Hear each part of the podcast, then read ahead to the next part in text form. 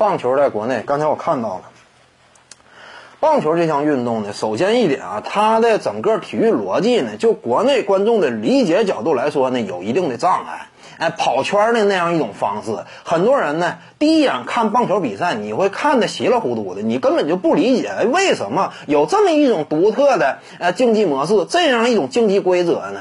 作为国内的观众来讲呢，距离棒球啊本身相对来说呢就比较遥远，对于这种东西，他有本能的不熟悉感。通常来讲，国内观众熟悉什么样的体育项目呢？非常直接的。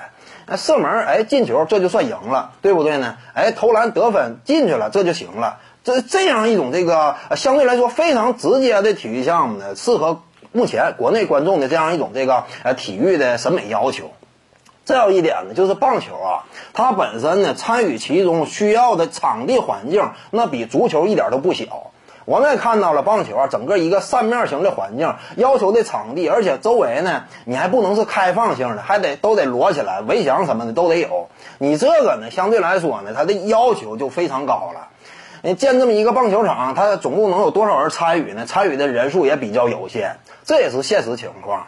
另外，再有一点呢，那就是棒球这项运动啊，呃，参与其中这个个人的支出和花费也是相对较高的。因为毕竟一套设备下来，这也不便宜。如果说呢，你在整个经济条件不允许的情况之下，贸然推广棒球运动，或者说这项运动，哎，就是被很多人开始喜欢了，那么这就容易产生一种在经济比较不发达的地区呢，呃，造成成这个意外性的伤害。你比如说这个小孩啊，他想参与棒球运动，其他人呢都参与，那我自己家里经济条件要差点，我没有装备，我也参与吗？你要参与的话，那一旦小挨削上，那这就不是轻伤。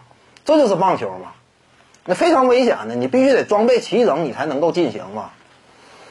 之前呢，在国内啊，棒球职业联赛，据我了解呢，也是有的。当时这个天津队叫什么名？什么飞虎啊之类，天津队也是连续拿了好几个冠军。但就为就算是这样，作为这个中国职业棒球联赛当中连续拿冠军的存在，哎，工资各方面待遇啊也是非常差的。呃，整个一场比赛呢，就算是打到了这个决赛的阶段。呃，双方之间这个观众呢，基本上都是互相之间球员家属的亲戚，哎，或者是现场的保安呐、扫地大妈之类的，没有多少正八经的观众。这就是棒球当下的现实情况，不是说没发展，曾经发展过，曾经试图努力过，但是最终发现不行。